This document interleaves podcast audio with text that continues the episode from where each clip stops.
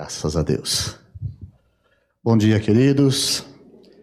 Graça, amor e paz.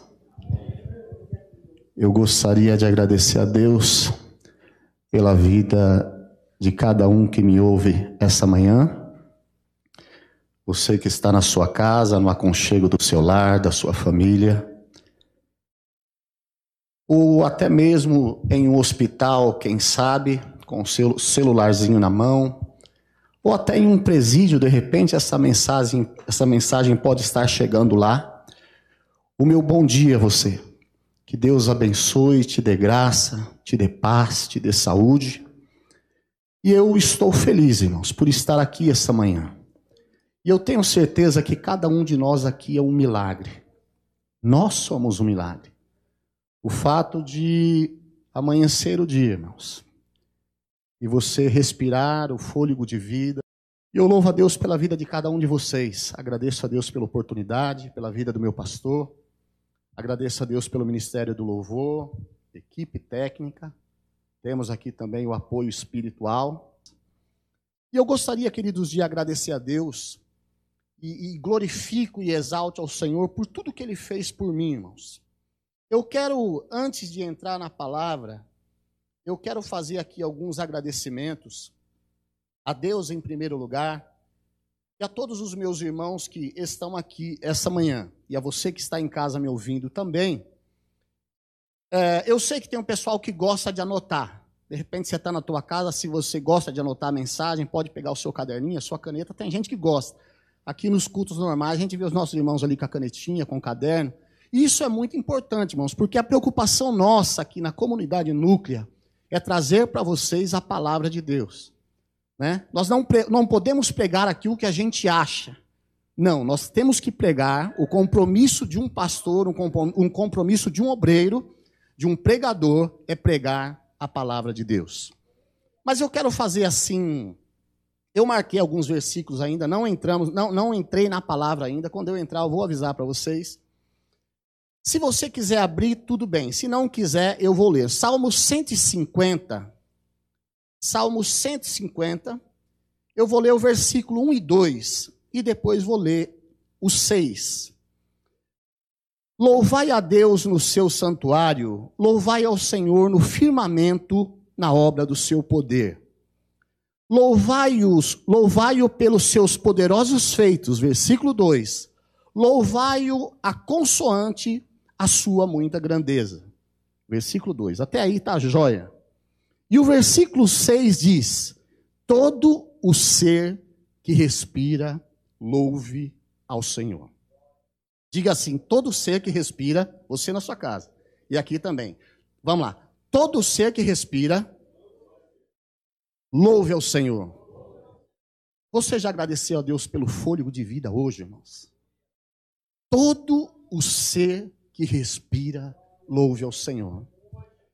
Por que, que eu estou, irmãos, compartilhando isso com você? Dia 17 de maio, agora, com a grande maioria sabe, eu fui diagnosticado com a doença do momento aí, o Covid-19. Fui diagnosticado com ele, e não é sobre isso que eu vou falar hoje, não.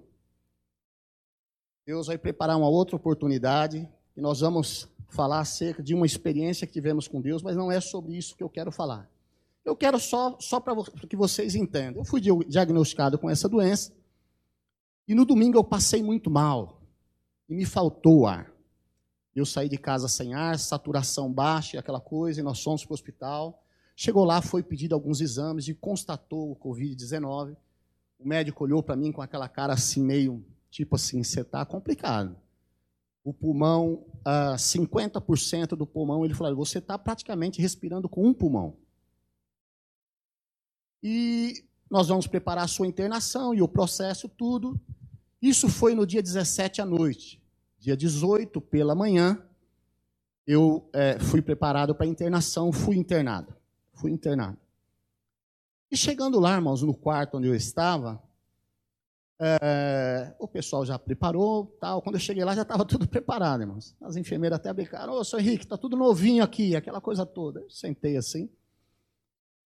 E fiquei ali, irmãos, fiquei ali. Só que eu não sei aqui, irmão, se alguém já ficou internado. Hospital você não dorme, irmão. Você fica ali, é de dia, é de noite, a hora que você pensa que você vai dormir, chega um enfermeiro, e furava do lado direito, furava do lado esquerdo. Tanto furo, irmão, que eu nunca vi um negócio daquele. Eu falei, Senhor, tenha misericórdia. Primeiro dia eu estou no hospital. E fiquei ali, primeiro dia difícil, irmão, dia 18, à noite, de segunda para terça. E tinha eu e tinha mais dois senhores, e eles começaram ali a dormir. Eu fiquei ali naquela situação ali e tal. E daqui a pouco, irmãos, eu sinto um pouco de falta de ar. Comecei a sentir um pouco de falta de ar. Eu falei, Senhor. E a minha preocupação, irmãos, era ir para o tal do, do, do, negócio lá do respirador, do ventilador lá. Eu fiquei meio preocupado com aquele trem. Eu fiquei meio assim, eu sentindo assim aquela fadiga, aquela coisa. Era uma e meia da manhã, mais ou menos. Aí o, o enfermeiro entrou na sala. Quando ele entrou na sala, eu falei assim para ele, amigo. Aí ele, pode falar, senhor, tá tudo bem? Eu falei, eu queria falar algo para você. Arrume um pouquinho de oxigênio para mim.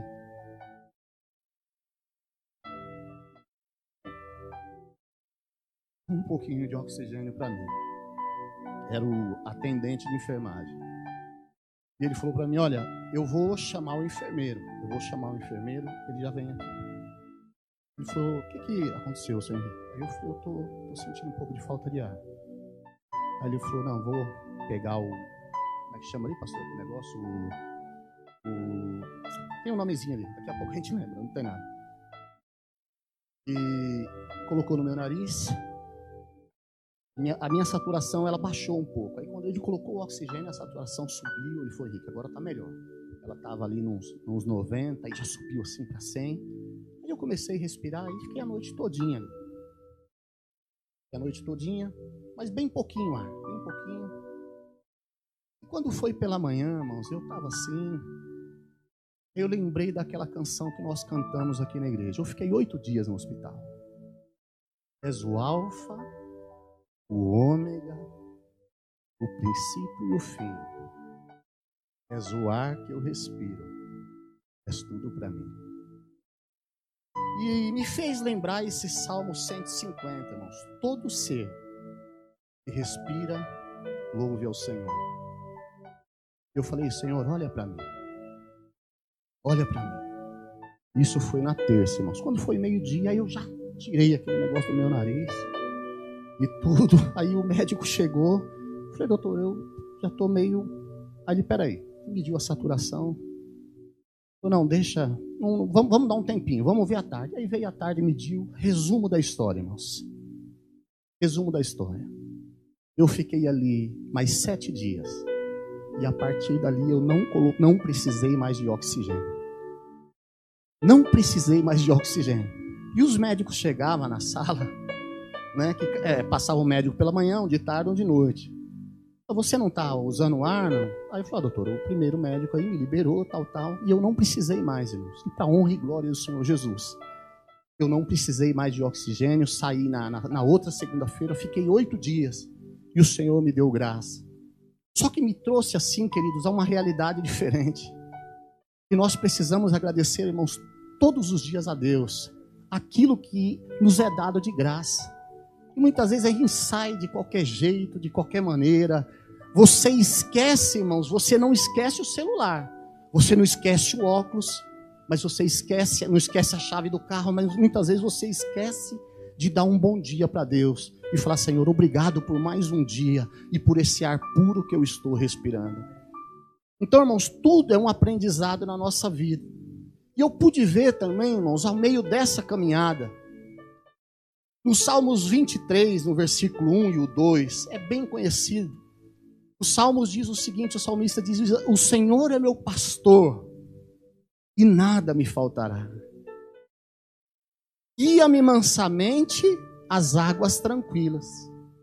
Então, um e dois fala que ele é o seu pastor e que não vai deixar faltar nada. E ele vai te guiar às águas tranquilas. Olha que interessante.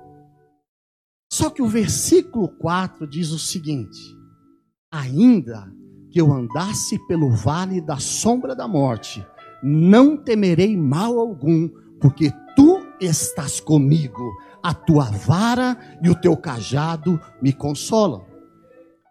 O mesmo Deus que está com você em águas tranquilas e em pastos verdejantes é o mesmo Deus que passa com você pelo vale da sombra da morte. É esse o Deus que nós precisamos crer, irmãos. Porque a gente muitas vezes só quer pastos verdejantes, águas tranquilas. O Senhor é meu pastor e nada me falta. Mas quando passamos pelo vale da sombra da morte, aí você vai entender a presença do eterno do teu lado. É isso que nós precisamos entender, irmãos. É isso que nós precisamos ter essa convicção, que mesmo em meio ao vale da morte, o Senhor estará do seu lado. E eu pude ver isso na minha vida. Saí da minha casa, irmãos, no dia 17 à noite. E eu olhei para os meus filhos assim na minha frente, a minha esposa, e eles foram saindo. E algo falava dentro de mim. Eu não voltaria mais para casa. Eu lembrei que pela manhã o pastor Rubens falou até da oração do Ezequias, né, do rei Ezequias. E a gente conhece, não vou nem estar. Eu olhei assim, fui saindo, entrei dentro do carro e eu falei: Senhor, eu não vou fazer a oração de Ezequias, porque essa é uma experiência minha. Sou eu e o Senhor. É nós dois agora. Diante dos olhos humanos, Algo está me falando que eu não volto para minha casa. Mas, Senhor, a minha vida está em tuas mãos. Se for para o louvor da tua glória que eu vá agora, eu vou. Não tem problema nenhum, Senhor. O Senhor pode me levar. E se quiser me dar uma chance, pode me dar, Senhor. Eu quero. Se o Senhor quiser, o Senhor me dá uma chance. Isso, meus, essa chance, irmão, nós vamos falar dela em uma outra mensagem. Não é sobre isso que a gente vai falar hoje. Mas eu agradeço a Deus, irmãos, que mais essa experiência eu tive, pastor Rubens. Águas tranquilas é ótimo. Pastos verdejantes, bom também. Mas vale da sombra da morte, bom também, porque o Senhor diz: Tu, porque o salmista diz: Porque tu estás comigo, a tua vara e o teu cajado me consolam. Ele está dizendo isso para as ovelhas, irmãos, e o cajado é como se fosse um, aquele, aquela curvinha do guarda-chuva ali onde você pega. Então ele, é, ele é alto assim, né, Nessa? E ele tem uma curva assim. E o pastor anda com ele. Aí a ovelhinha vem aqui, tá caindo aqui no, no vale. Quando tá caindo, ele puxa a ovelhinha assim, ó, e traz ela de novo.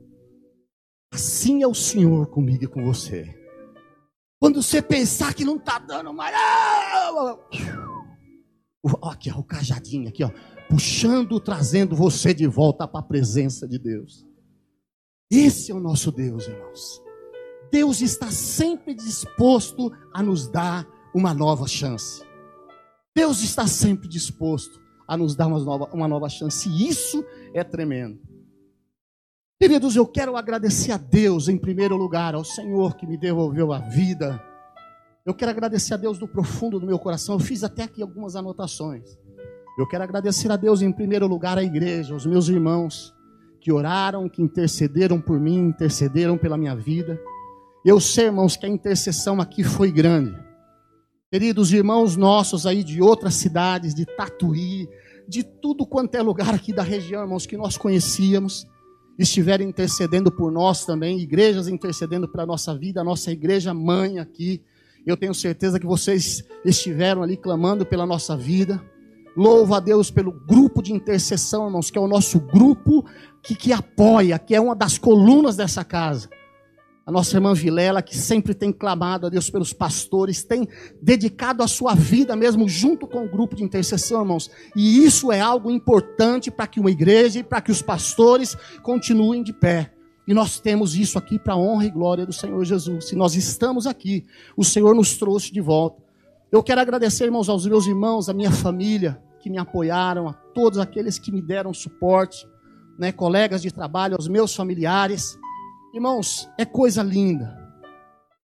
E eu recebi, irmãos, tanta assim, tanta, a, a, como que eu posso dizer, irmãos, expressão de carinho, pessoas que me ligaram, e ligaram para minha casa, ligaram para minha família, e falou, e quando eu conversei com elas, muitas delas falaram assim: Olha, Marcelo, que, que bom ouvir tua voz, cara, como eu queria ouvir tua voz. E os meus irmãos mesmo, e tem uma pessoa muito especial, irmãos, pessoa amiga nossa, ela não congrega com a gente aqui, mas todos vocês conhecem, eu não vou citar nome, não tem necessidade. E essa pessoa ligou em casa quase todos os dias, ela está congregando em outro lugar, mas é uma pessoa amiga, querida da gente aqui. E ela ligou para minha esposa e falou assim: Márcia, eu preciso eu estou clamando a Deus pela vida do Marcelo e tudo, e quando ele chegar eu quero falar com ele. E se você não me der informação, eu vou na sua casa aí. Botou a Márcia até na parede. E tipo, quando eu cheguei, ela ligou para mim e falou: Meu amigo, eu roguei a Deus pela tua vida. Eu clamei a Deus pela tua vida em todo o tempo, em todos os dias, e eu falei com Deus o seguinte: Senhor, o senhor não pode levar o Marcelo agora. Eu falei, rapaz, você foi meio ousada, né? Não, Senhor, o Senhor não vai levar o teu servo agora, não. Porque a gente precisa do teu servo aqui, Senhor, e nós amamos o teu filho, ainda tem muita coisa para ser feita. E eu fico feliz agora, Marcelo, estar falando com você. Eu fico muito feliz estar falando. Você não imagina a alegria. Eu quero ir na tua casa, eu quero te ver. E ela falou algo para mim, irmãos, que eu não vou esquecer jamais, pastor. Olha, o meu aniversário foi essa semana. Vai, não, vai ser agora essa semana que vem mas Deus me deu o presente adiantado, que foi devolver você para nós. Irmãos, eu olhei para tudo isso. Eu vou chegar ali. Colegas, pastor meu do trabalho, que eu conheço há dois anos e pouquinho, chegaram em mim e falaram: Olha, eu chorei por você. Eu não, não tinha o que fazer, eu, eu, resolvi chorar, cara. Eu chorei por você, fiquei chorando lá um tempão.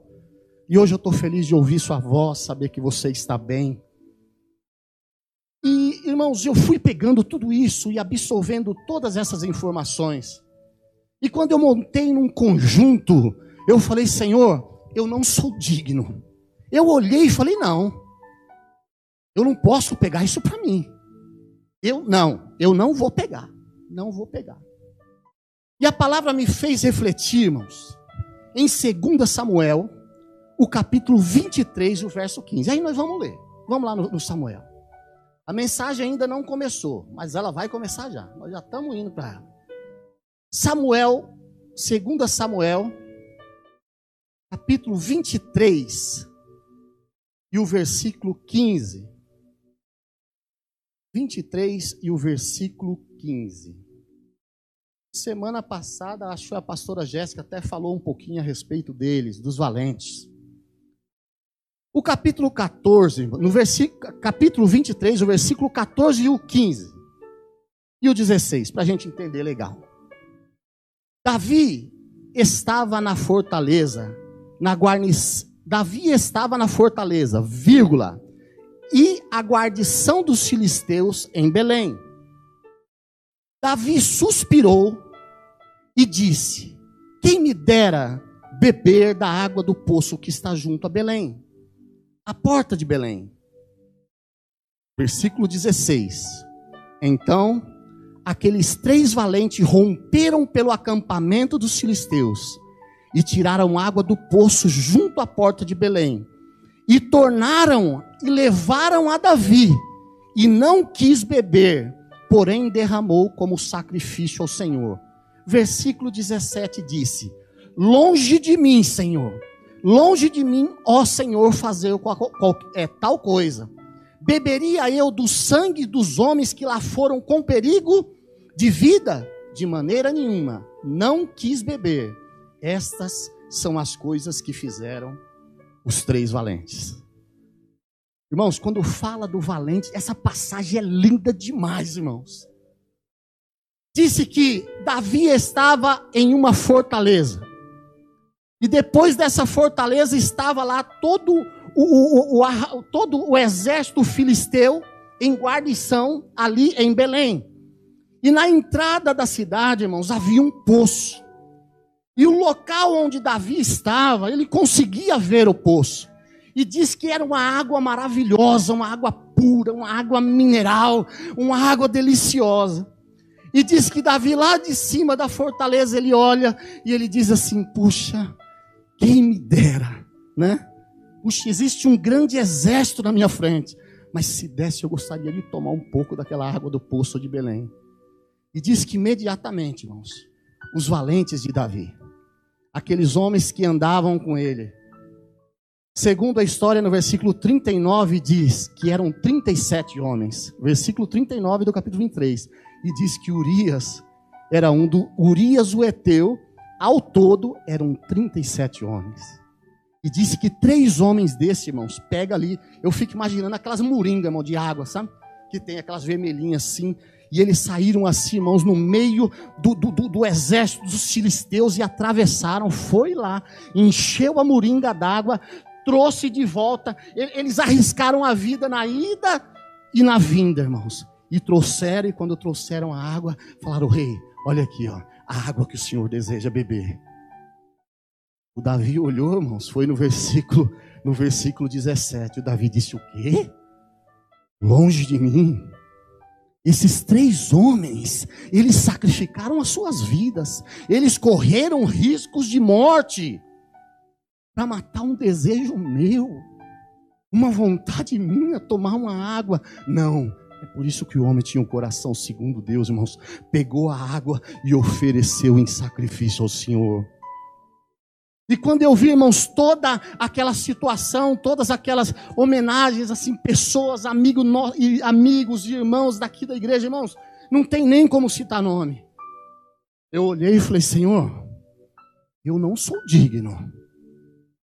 Senhor, e eu ofereço tudo isso em bênçãos na vida dos meus irmãos, Pai. Eu ofereço a Ti que o Senhor derrame sobre a vida deles em bênção, saúde, paz, prosperidade, amor, bondade, tudo aquilo que eles necessitam. Porque tem coisa, irmãos, que não cabe a nós, tem coisa que não encaixa em nós, mas tem coisa que nós temos que oferecer a Deus, temos que entregar a Ele, porque dele, por Ele e para Ele são todas as coisas. Eu falei, Senhor, não. Eu não quero para mim, mas eu te ofereço, Deus, a ti como um sacrifício. É do Senhor, a Deus. Tudo isso é para o Senhor. Honra, glória, louvor e adoração a ti, Senhor, sejam dadas. E eu sou apenas teu servo, Senhor. Estou aqui para te servir. Eu amo os meus irmãos.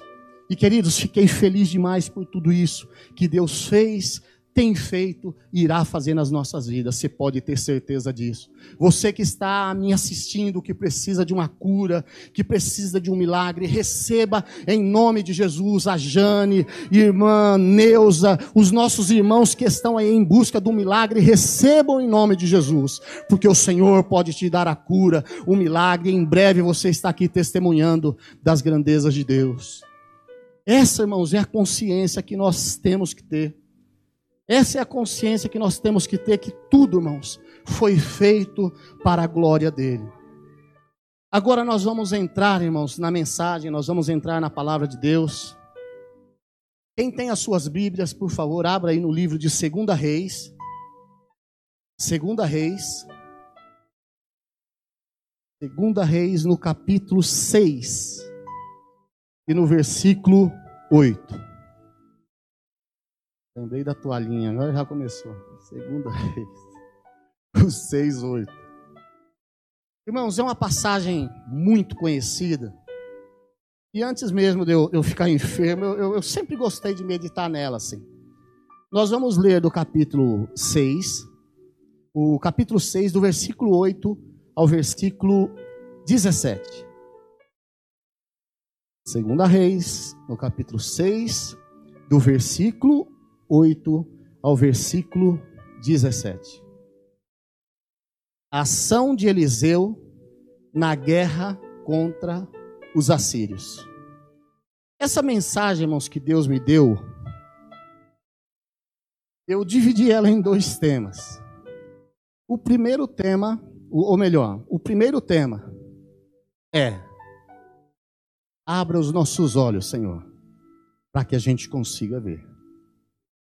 E o segundo tema, irmãos, é a fé simples. Mas essa fé simples eu só vou, eu só vou explicar ela no finalzinho. Vamos lá. Todos já abriram. O rei da Síria fez guerra a Israel e disse em um conselho com seus oficiais: Em tal lugar estará sempre um acampamento. Mas o homem de Deus mandou dizer ao rei de Israel: Olha, guarda-te, ao passares por tal lugar, porque os sírios estão descendo para ali. O rei de Israel enviou as tropas ao lugar de que o homem de Deus lhe falara e de que eu tinha avisado, e assim o salvou. Não uma nem duas vezes.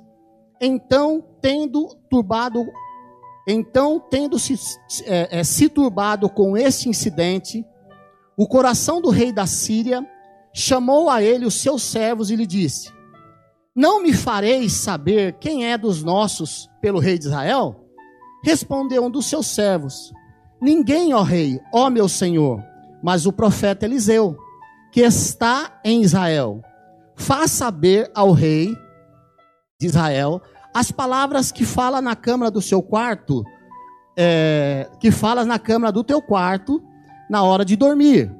E ele disse: Ide e vede onde ele está, para que eu mande prendê-lo. Foi-lhe dito: Eis que está em Dotã. Então enviou para lá cavalos, carros e fortes tropas, e chegaram de noite e cercaram a cidade. Então, é, e cercaram a cidade. Versículo 15: Tendo se levantado muito cedo, o moço do homem de Deus e saído, eis que as tropas, cavalos e carros haviam cercado a cidade. Então o seu moço lhe disse: Ai, meu senhor, o que faremos? E ele respondeu: Não temas, porque são mais os que estão conosco do que os que estão com eles. Orou Eliseu e disse: Senhor, eu peço que lhe abra os olhos para que ele veja. O Senhor abriu os olhos do moço e ele viu que o monte estava cheio de carros e cavalo de fogo em redor de Eliseu. Feche os seus olhos. Querido Deus e eterno Pai, em nome de Jesus Cristo, Senhor, eu oro agora. Senhor, para todos aqueles que, Senhor, que estão em seus lares, em suas casas, independente do lugar, Senhor, que a tua palavra alcance o coração dos teus filhos. Abençoa, Senhor, também toda a nossa equipe de apoio que está aqui, prepara os corações para que recebam a palavra e que venham, Senhor, e produzam resultado e nos façam entender que maior é aquele que está conosco do que os que estão com ele. Em nome de Jesus, eu te peço. Amém e graças a Deus. Irmãos, esse texto é um texto muito conhecido, é uma história bem conhecida, e fala acerca do exército da Síria e quando falamos em exército da Síria, irmãos, a Síria sempre foi um problema para o povo de Israel. Nós sabemos dessa história. E até hoje eles vivem naquele conflito, e é um problema terrível, e sofre, sofrimento que nunca acaba. E eles sempre foram um problema para o povo de Israel. E disse que eles estavam meio que num período de guerra. A Síria, entre Israel, a Síria e Israel estavam num período de guerra. E diz que todas as emboscadas que o rei da Síria armava contra Israel, Deus revelava ao profeta Eliseu. Todas as vezes que ele arquitetava um plano, olha, hoje nós vamos pegar o exército de Israel. Eles procuravam algumas informações e eles sabiam onde ia passar o exército. Então a Síria aí, olha, eles vão passar em tal lugar vamos mandar o pessoal para lá e vamos, vamos atacar ele ali. Só que quando o rei, irmãos, ele, ele, pensava isso no capítulo 12, o rei da Síria, ele arquitetava todo esse plano. O que que acontecia? Deus revelava ao profeta dele. Deus revelava ao profeta Eliseu. E o profeta Eliseu chegava rapidamente no rei de Israel e chegava e falou: Olha, rei, presta atenção, presta atenção, ó vocês vão passar, é, é, tal dia vocês irão passar por determinado lugar. Sim, sim, nós vamos passar por ali. Olha, não vai, porque o rei da Síria já está sabendo. E ele vai preparar o exército para estar tá segurando vocês lá. o que, que o, o rei de Israel fazia? Saía fora. E diz a palavra, irmãos, que não foi nenhuma nem duas vezes. E a Síria sempre contra-atacando. Não, vamos lá, vamos armar outra. Até que um dia o rei da Síria chega a uma conclusão. Não foi nenhuma nem duas vezes que, que, que frustraram os planos do rei da Síria. Ele ia para cima de Israel, mas quando ele ia por um determinado lugar, o rei de Israel saía por outro, porque tinha o homem de Deus que avisava, o, o profeta que avisava o rei. Aí disse que um dia o, o, o, o, rei da Síria reúne o seu conselho, os seus homens e os seus generais, e ele diz o seguinte: olha, olha aqui, gente, olha aqui, pessoal, acontece, está acontecendo alguma coisa errada aí. Alguns dos nossos homens aqui estão vazando informação, estão passando informação para o rei de Israel. Porque todas as vezes que nós iremos atacar, que a gente vai pegar eles em alguma emboscada, o que que acontece? Não dá certo o nosso plano, eles conseguem sair fora. E disse que levanta um homem lá dentro, um dos seus oficiais, e ele diz o seguinte: falou, rei, não é isso não. Aqui no meio do seu conselho, no meio dos seus homens, dos seus generais, não tem ninguém te traindo, não, rei. Só que existe um profeta lá em Israel, o profeta Eliseu que todas as vezes que o Senhor está na câmara do seu quarto, ou seja, que o Senhor está se preparando para dormir e descansar, e o Senhor arquiteta os seus planos, que o Senhor está pensando ali dentro do seu quarto, Deus revela, o Deus de Israel revela a esse homem chamado profeta Eliseu. E disse que isso, o rei da Síria falou: não, mas não é possível. Falou: não, esse homem. Ele falou: onde está esse homem? Ele faz a pergunta, o rei da Síria: onde ele está? Onde está esse profeta que eu vou mandar prendê-lo? E diz que ele está em Israel. Ele está lá em Dotã. E diz, irmãos, que sai, ele prepara ali uma tropa. Algumas versões diz exército, não, mas diz que é uma tropa.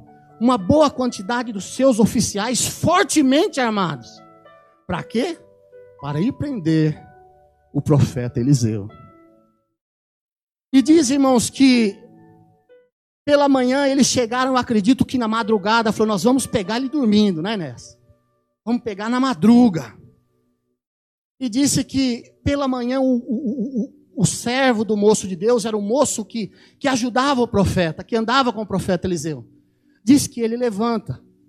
E diz que quando ele levanta assim, ele olha assim, e ele vê uma, uma tropa assim de homens, cavalos, aqueles cavalos de guerra. Aí diz que ele olha e diz: Meu Deus! O que nós faremos? E disse que o profeta se apresenta para ele, no versículo 16, e diz que o profeta diz: Não temas, porque mais são os que estão conosco dos que estão com eles. Essa foi a resposta do profeta para o moço. Só que existe um segredo aí, irmãos. Por que, que o moço não viu? Muitas vezes, irmãos, nós olhamos as coisas com os olhos carnais. E existem coisas, irmãos, que são espirituais, que nós só conseguimos enxergar com os olhos espirituais. E disse que o profeta olha para aquele moço e ele faz uma simples oração. No versículo 17 diz: Senhor, eu peço para que abra os olhos para que ele veja. E o Senhor abriu os olhos do moço, e ele viu que o monte estava cheio de carros e cavalos de fogo em redor de Eliseu. Conclusão, irmãos, quando o profeta faz a oração, Deus abre os olhos do moço. E quando abriu os olhos do moço, aquele primeiro exército carnal que intimidava, quando os olhos dele foram abertos, com os olhos espirituais, eles conseguiram enxergar que maior é aquele que está conosco do que estão com eles. Então, irmãos, é dessa forma que nós precisamos entender. São coisas que nós só iremos ver com os olhos espirituais. Se você olhar com os carnais, com os olhos naturais, você vai ver apenas o exército humano. E é sobre isso que eu quero falar com você essa manhã. Estamos diante de um grande exército que tem nos afrontado esses últimos dias.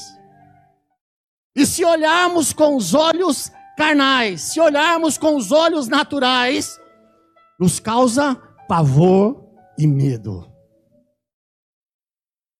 Estamos sendo contra-atacados.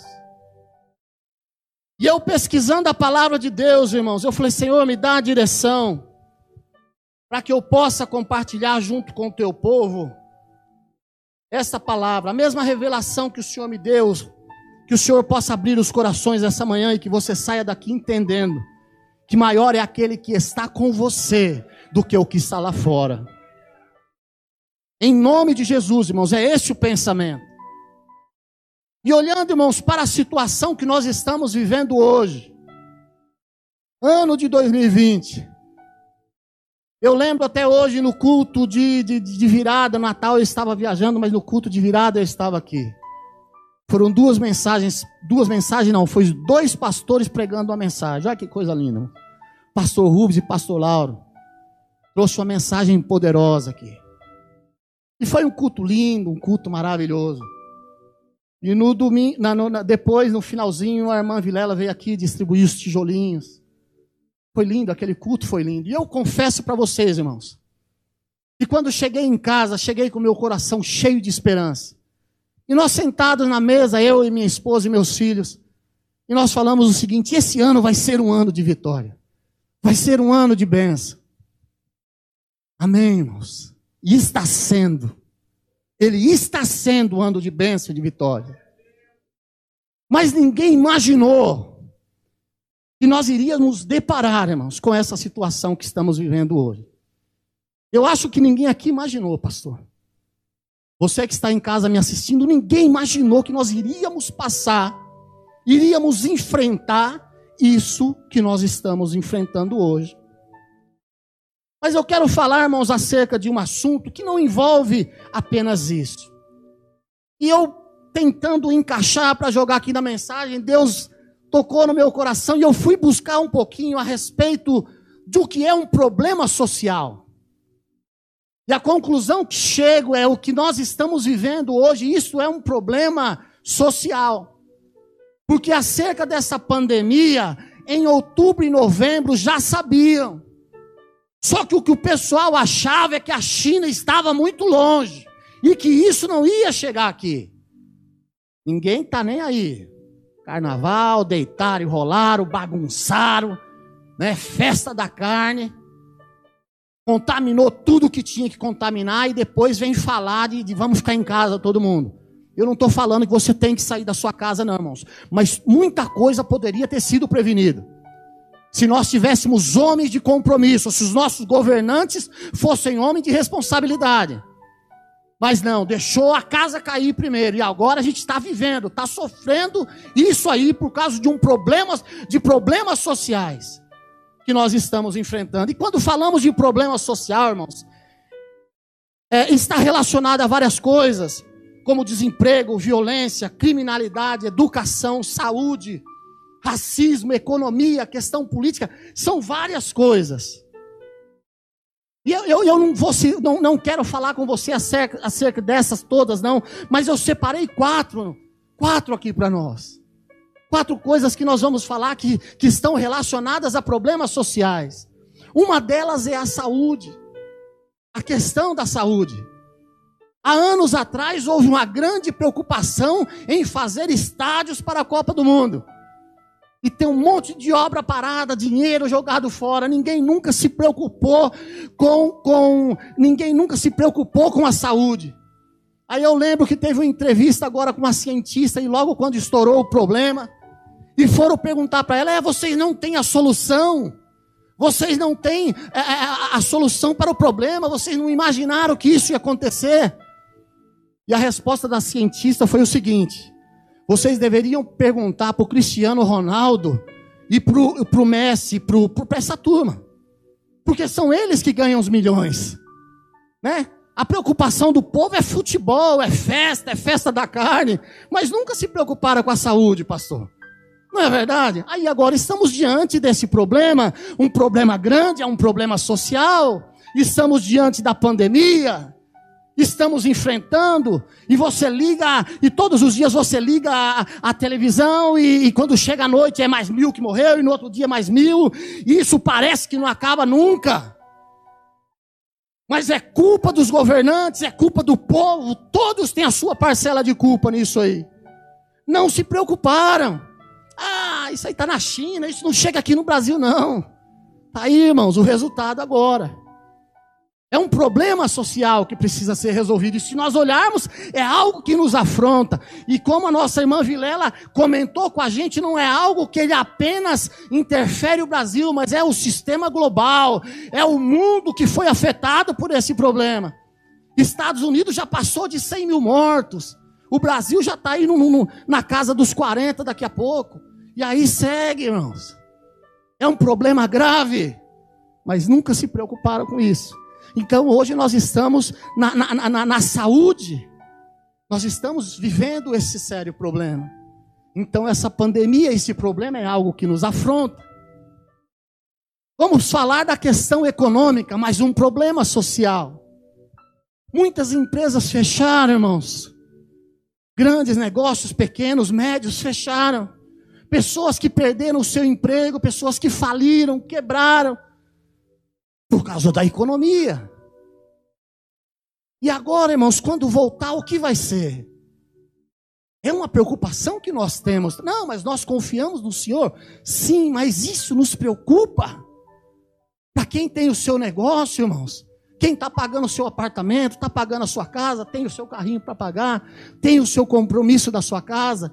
Preocupa que todos nós aqui temos despesa, irmão. Não cai dinheiro do céu para ninguém né? E temos ali o nosso trabalho correndo um riscozinho também.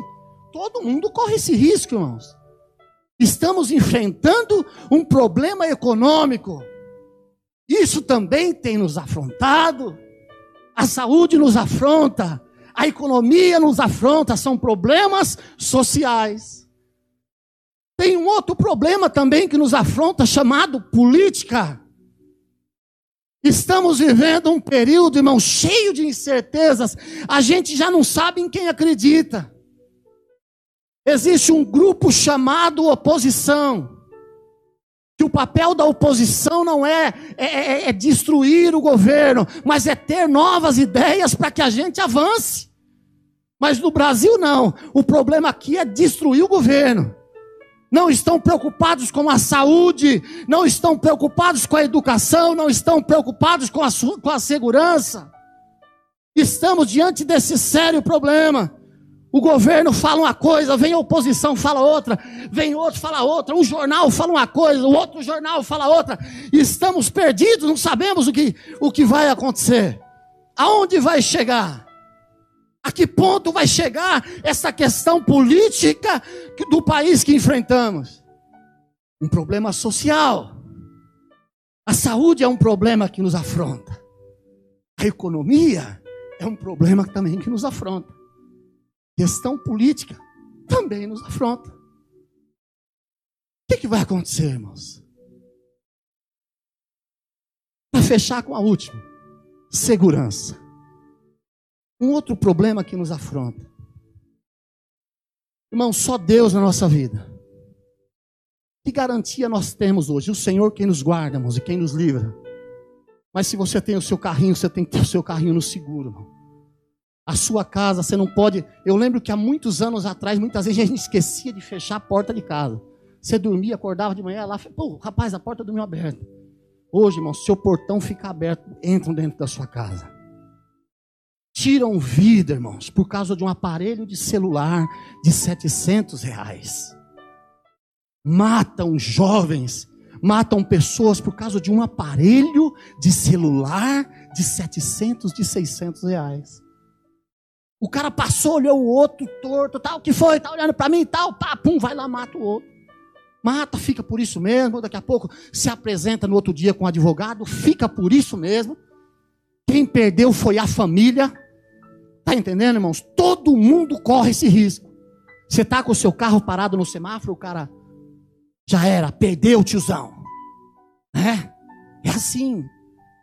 A sua filha vai estudar, um filho seu vai, vai estudar, faz uma faculdade, você não tem sossego enquanto ele chega na porta da sua casa e entra do portão para dentro.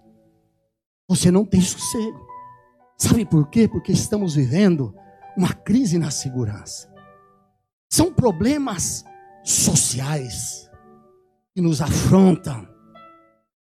E mesmo sendo filhos de Deus, mesmo acreditando que maior é aquele que está em nós do que que estão com eles, nós sentimos medo, irmãos, porque somos seres humanos.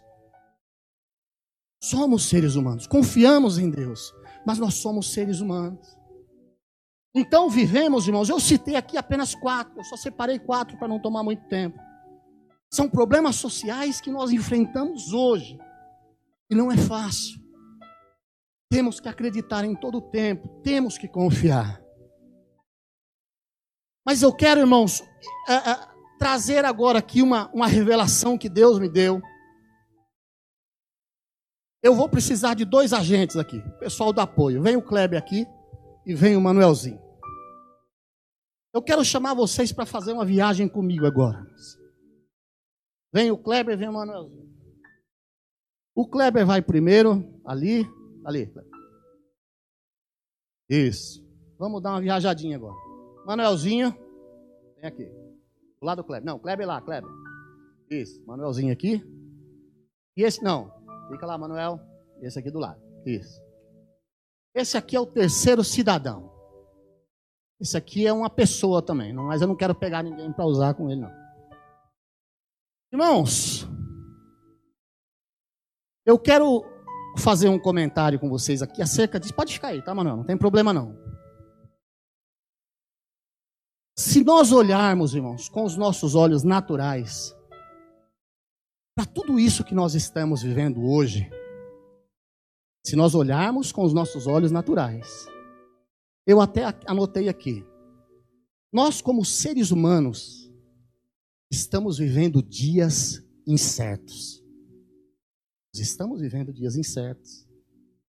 Eu tenho certeza que você que está em casa, você que me ouve, eu tenho certeza que vocês conhecem pessoas aqui, irmãos, que estão trancadas dentro de suas casas, não saem para nada. Esses dias eu estava vendo um pessoal que mora em São Paulo em apartamento, mano. Diz que eles não saem, irmãos, nem na sacada do prédio. Nem na sacada do prédio do apartamento tem coragem de sair. Tem pessoas que não saem ali no portão para nada. Irmãos, existem pessoas do grupo de risco. Eu não estou falando aqui que nós não devemos nos prevenir, nós temos que nos prevenir. Eu estou falando de uma situação, vocês irão me entender. Essas pessoas estão trancadas em suas casas, não saem para nada. Muitas pessoas estão depressivas dentro de suas casas. Estão com síndromes do pânico, irmãos. Tem pessoas aí jogando o outro pela sacada do prédio, matando. Disse que nunca, aument... nunca teve tão alto o número de ocorrência daquela agressão que fala do marido contra a mulher, como é que chama?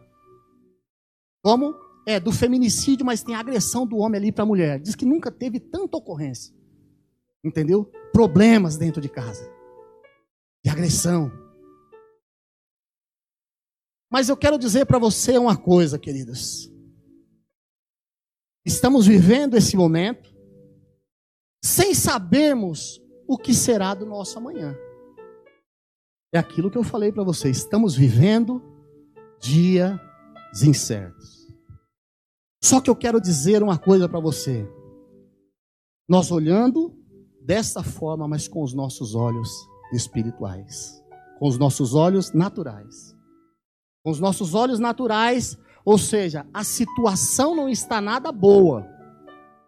Ninguém, o homem mais rico desse mundo, ele não pode garantir o seu futuro tranquilo, não.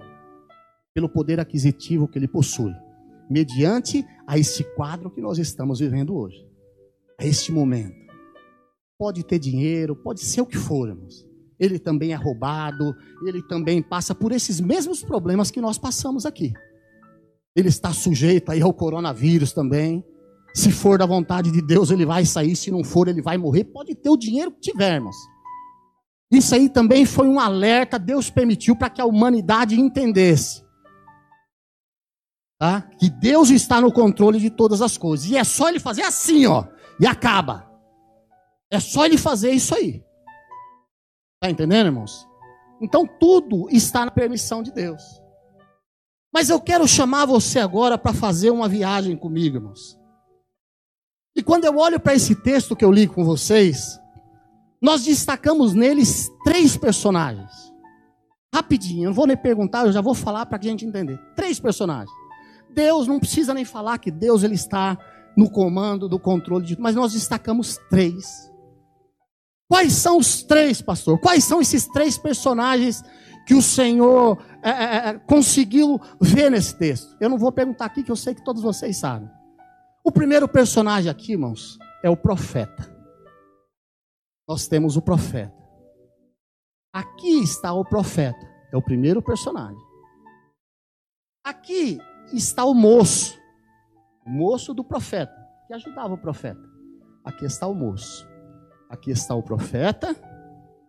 E esse aqui, irmãos, é o rei da Síria. Esse aqui é o rei junto com todo o seu exército. Sim? Vocês estão entendendo? Profeta, moço do profeta, ajudante, os dois são de Deus. E esse aqui é o rei da Síria, com todo o seu exército. Trazendo esses três personagens para nós, irmãos, para o dia de hoje, a revelação que Deus me deu é o seguinte: hoje, hoje, nós aqui, Hoje nós aqui temos o profeta conosco. O profeta está conosco. Vocês vão entender. Pastor Marcelo, mas o profeta quem é? O senhor, o pastor Rubens, o pastor Laura? Não, peraí. Nós temos o profeta conosco. O profeta é a palavra de Deus. Esse é o profeta. Esse cidadão aqui, ó, que é o ajudante do profeta. Quem é ele, irmãos? Esse aqui representa a igreja. Nós somos o moço. O moço representa a igreja. Representa nós, representa você que está me assistindo. Esse aqui representa Deus, representa o profeta, representa a palavra, representa as promessas, representa aquilo que Deus pensa a seu respeito. E esse bonitinho aqui é a igreja, somos nós, somos o corpo. E esse aqui, que eu não quis colocar nenhum de nós, representa o exército da Síria, ou seja, representa para nós hoje esses problemas sociais a qual nós estamos vivenciando. Sim ou não? Isso aqui hoje representa o, representa o rei da Síria. Representa os problemas. E quando nós olhamos para a Bíblia, irmãos, nós olhamos na palavra, o que, que a palavra tem para nós? A palavra tem para nós, irmãos, as promessas. Tudo aquilo que Deus prometeu para nós, a palavra, ela tem a promessa. Tem a promessa para mim, tem a promessa para você que dias melhores vão vir que esse vento vai passar e mesmo mediante a tempestade, o Senhor nos dará livramento. No mundo vocês terão aflições, mas tem de bom ânimo. Então Jesus representa a palavra. Então a palavra está aqui para nós, a palavra está conosco. A palavra está quando a Laine prega, a palavra está quando o pastor Rubens prega, a pastora Azul prega, pastor Lauro, Márcio, Givanildo, cada um que, que, que aqui que vem, que ministra, Enéas, pastora Vânia, a palavra está conosco. Deus, ele representa o profeta para nós nos dias de hoje. Profeta era a boca de Deus, irmãos. Deus falava com o seu povo através dos profetas. Então hoje nós temos os profetas, temos a palavra. Outras igrejas também têm a palavra, porque a Bíblia ela é a palavra de Deus. Este foi o livro que foi deixado para nós. E é aí que está escrito também o que o Senhor pensa de nós. E no Jeremias diz, no 29, 11, o, o, o pastor Marcelo Mirim acabou de recitar ali: Eu bem sei os pensamentos que tenho a vosso respeito, são de paz e não de mal, para vos dar o futuro que vocês esperam. Isso é o que Deus pensa ao seu respeito. Jeremias 29, 11. Isso é que Deus pensa a nosso respeito. E aqui está o Manuel. Aqui representa a igreja, representa o corpo. Nos representa, irmãos. Representa o corpo de Deus, o corpo de Cristo. E muitas vezes o corpo fica vulnerável a esses problemas que nós falamos. O corpo de Cristo, ele está vulnerável a esses problemas sociais, como nós acabamos de citar, pastor Rubens. Nós estamos vulneráveis a esses problemas. E esses problemas muitas vezes querem nos contra-atacar. Querem vir contra nós. E você viu que eu, que, eu, que eu mostrei aqui, ó. Eu nem tinha pensado nisso. É menor. Os problemas, eles são menor que a palavra. Os problemas, eles são menor do que você. Porque maior é aquele que está com você do que aquele que está com ele. É isso que nós precisamos entender. É isso que nós precisamos entender, irmãos. O personagem do moço, no caso a igreja, nós temos a palavra como as promessas, o que Deus pensa a nosso respeito. Se desejarmos viver uma vida de relacionamento com Ele, tem essa, essa aí também. Deus pensa tudo de bom para nós, só que você também deseja, você necessita querer viver uma vida de relacionamento com Ele. Nós precisamos, porque de qualquer maneira não dá. Eu não vou nem falar aqui sobre pecado, pastor. Não vou falar nem sobre arrependimento, que é um dos assuntos, irmãos, que a gente bate meio forte aqui. Eu não sou muito, não, mas o reverendo Rubens aí, a turma vai para cima. Mas precisa ser falado. Precisa ser falado, irmãos, acerca do arrependimento, acerca de mudança de vida na carta de 1 João diz: se confessarmos os nossos pecados, Ele é fiel e justo para nos perdoar os pecados e nos purificar de toda justiça, de toda injustiça. Mas nós precisamos confessar. Nós queremos ter uma vida de santidade e de separação. Obrigado, Manuel. Obrigado, Kleber. Deus abençoe. Era isso que eu queria passar para você, irmãos. E o rei da Síria, ele representa os problemas representa as dificuldades. Ele representa muitas vezes, irmãos, um problema que você tem na sua casa com um filho seu, que muitas vezes está nas drogas e você não sabe mais o que fazer. Talvez um problema no relacionamento, uma dívida que está difícil de você pagar. Mas eu quero que você entenda, se nós olharmos com os nossos olhos naturais, nós vamos enxergar dessa forma. Mas a vontade de Deus esta manhã é que você não enxergue com os olhos humanos, com os olhos naturais, mas que você venha enxergar com os olhos espirituais e entender que maior é aquele que está com você do que aqueles que estão com ele. Bem maior é aquele que está com você do que aqueles que estão com eles. A minha oração, queridos, e o desejo de Deus, esta manhã, é a oração que o profeta Eliseu fez para o moço. Que o Senhor abra os olhos de cada um de vocês. Que nós possamos começar a semana nessa visão. Que maior é aquele que está conosco Primeira carta de João, no capítulo 4 e o versículo 4. Primeira carta de João, no capítulo 4 e o versículo 4.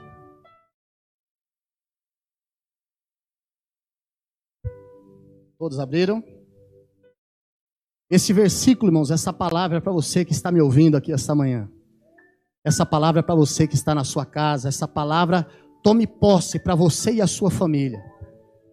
O desejo de Deus, irmãos, é que todos sejam salvos e que cheguem ao pleno conhecimento da verdade.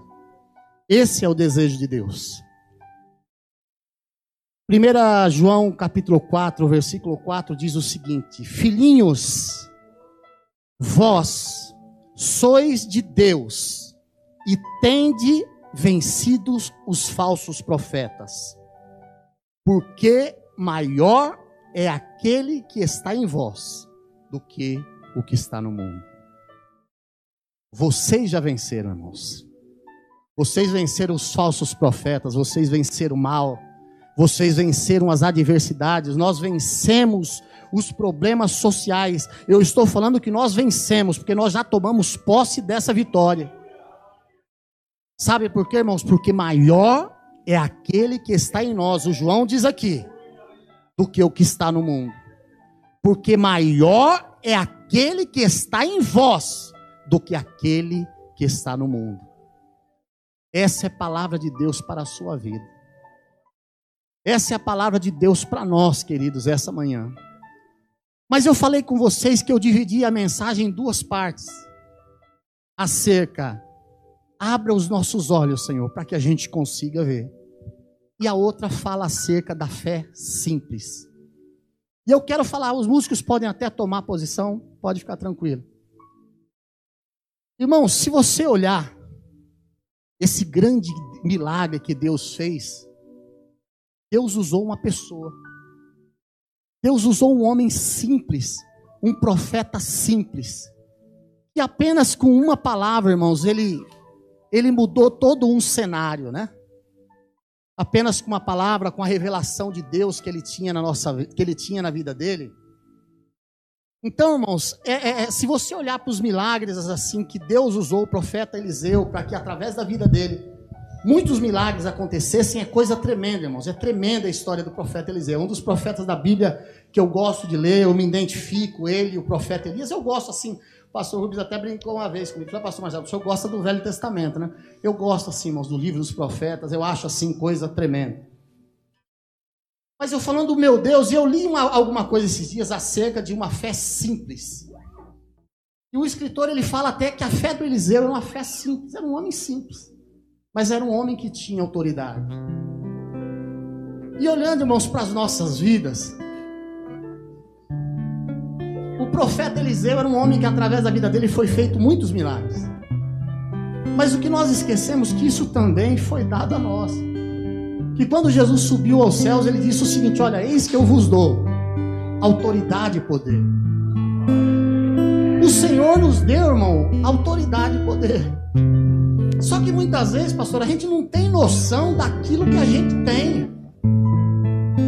Muitas vezes dá a impressão que a gente não desenvolve, irmão, porque a gente olha assim, ah, eu creio e tal, e tudo, né? Mas, mas Deus, é, é Jesus, falou: Eis que eu vos dou autoridade e poder. Mas para que a gente tenha, irmãos, essa autoridade e poder, nós precisamos ter um relacionamento. E eu classifiquei aqui quatro versículos aqui nessa fé simples, para que a gente tenha a mesma autoridade que Elias tinha.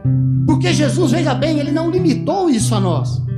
Ele diz o seguinte: olha, em meu nome vocês farão as obras que eu faço. E ele diz mais o que? E farão maiores ainda. Porque eles, Jesus poderia falar: olha, vocês vão chegar até aqui. Não, ele falou: não, vocês vão passar daqui. Porque em meu nome vocês farão as obras que eu faço e farão maior, maiores ainda. Mas eu falei, Senhor, o que é que a gente precisa? Está lá em Hebreus 12, 14. Seguir a paz com todos e a santificação, sem a qual ninguém verá a Deus. Irmãos, me arrepia tudo aqui. Trem arrepia tudo aqui, até as pernas do arrepio. Seguir a paz com todos. Nós precisamos estar unidos, irmãos. Mas esse versículo se divide em duas partes. Seguir a paz, pastor. Nós precisamos estar unidos. Seguir a paz com todos e a santificação, sem a qual ninguém verá Deus. E o que é santificação, queridos? Separação do pecado. Isaías 59, 1 e 2 diz que os, as, os, os olhos, os, as mãos do Senhor não estão encolhidas, né, para que não, não possa nos socorrer, mas o que nos separa dele diz que são os nossos pecados que criam uma parede entre nós e o nosso Deus. E de que maneira o pecado não terá poder sobre a sua vida? Quando você se santifica. Então aquilo que eu falei, mas não vou nem falar de pecado, nem de santificação, muita coisa, que aqui tem sido falado aqui todos esses dias. E é isso que nós precisamos entender, irmãos, porque sem santificação ninguém verá Deus. Hebreus 12, 14. Hebreus 12, 14. Marcos, capítulo 12, capítulo 12, o versículo 30. Amarás o Senhor teu Deus sobre todas as coisas. E o 31 diz o seguinte: Amarás o teu próximo como a ti mesmo. Se nós vivemos uma vida de união, de santificação, separados do pecado, separados da iniquidade, se nós amarmos a Deus sobre todas as coisas e amarmos o nosso próximo como a nós mesmos, eu acho que falta pouca coisa, né, irmãos? E essa pouca coisa eu quero mostrar para você aqui. 1 João, capítulo 2 e o versículo 6. Já estou lendo aqui. 1 João, capítulo 2 e o versículo 6.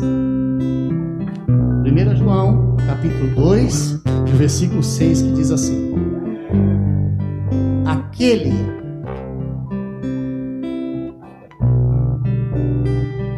Eu vou, vamos ler o 5, 5, 6. Guarda a sua palavra nele, verdadeiramente tem sido aperfeiçoado o amor de Deus. Nisto sabemos que estamos nele. Versículo 5. Eu vou ler de novo. Aquele, entretanto, que guarda a sua palavra nele, verdadeiramente tem sido aperfeiçoado o amor de Deus.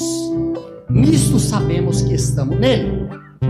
Aquele que diz que permanece nele, esse deve também andar como assim ele andou. Nós precisamos andar, irmãos, como Jesus andou.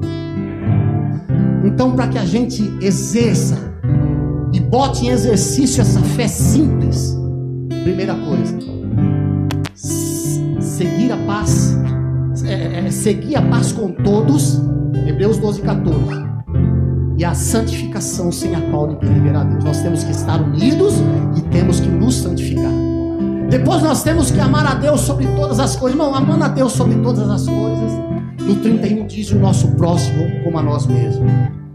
Aí o João vem e fecha aqui dizendo que o versículo 2, no 6, né?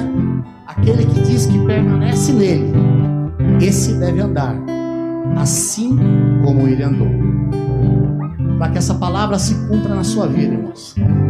Coloque em prática essa fé simples aqui. É simples, irmãos. A gente que complica. Não dá tanto trabalho assim, irmãos, viver uma vida de santidade. Não dá tanto trabalho viver uma vida em comunhão com os nossos irmãos. Não dá tanto trabalho você amar a Deus sobre todas as coisas. Não dá tanto trabalho você amar o seu próximo como a ti mesmo.